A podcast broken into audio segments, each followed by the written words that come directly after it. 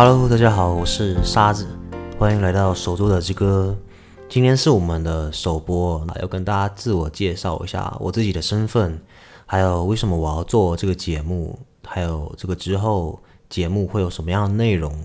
我自己本身呢是一个手作创作者，平常是以木头啊还有树脂做一些饰品跟。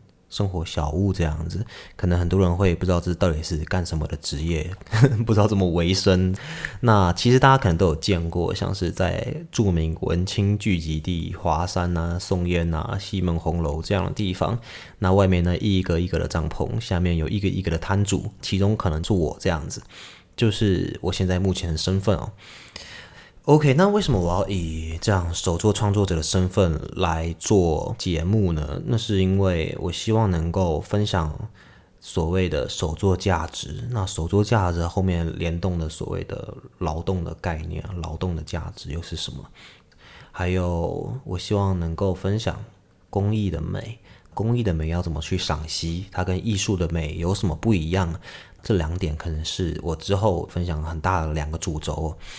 当然，我不是会以那种很学术性的方式，不是那种很以教科书的方式来说这些。我主要会是以一些像是我今天去摆摊啊，遇到了什么事情，或者是我今天在创作的时候想到了什么样的启发这样子，我会以这样的小故事的方式来带入这些东西哦。希望就是大家可以更喜欢手作。OK，那另外一点的话是之后的内容，我可能会请很多的创作者一起来做访谈。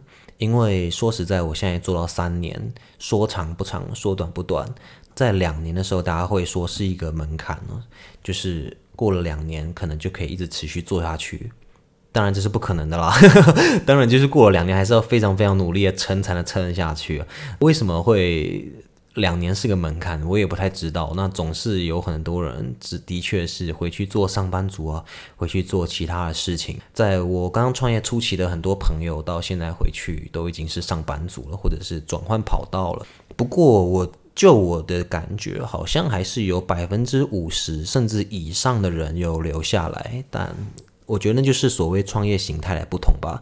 这种所手做文创的创作需要投入的资金其实不多，并不是说要投个一两百万下去做一个大买卖，请个五个员工啊、六个员工开一个小公司这样，其实并不用这样做。你就是一个人的工作室，你所要花费的就是机具啊、器材这样子，就是一个小额小资的创业。所以我觉得会离开这个产业的人都并不是因为真的金钱的压力有这么大。当然，少部分可能还是会有因为金钱压力而离开，想要找一份正职的工作这样。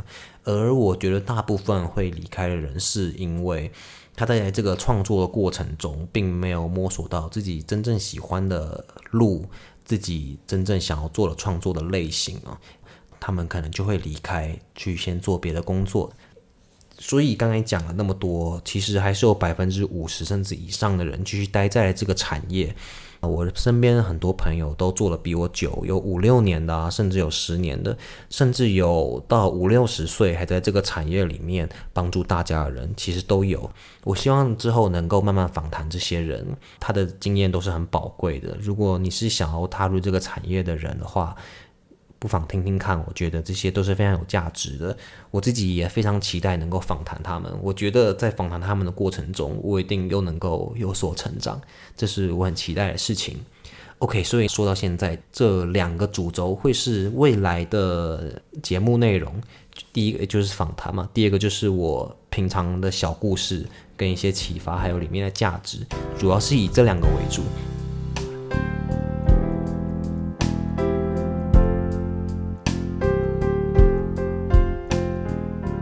第三个，嗯，这个我不太确定会不会出现，但是还是先说一下好了。就是我另外一个身份，就是我是一个文字的创作者，有在网络上发表一些小说啊，跟新诗，也曾经有荣幸获得过一次文学奖，当然就是小奖，并不是很重要的。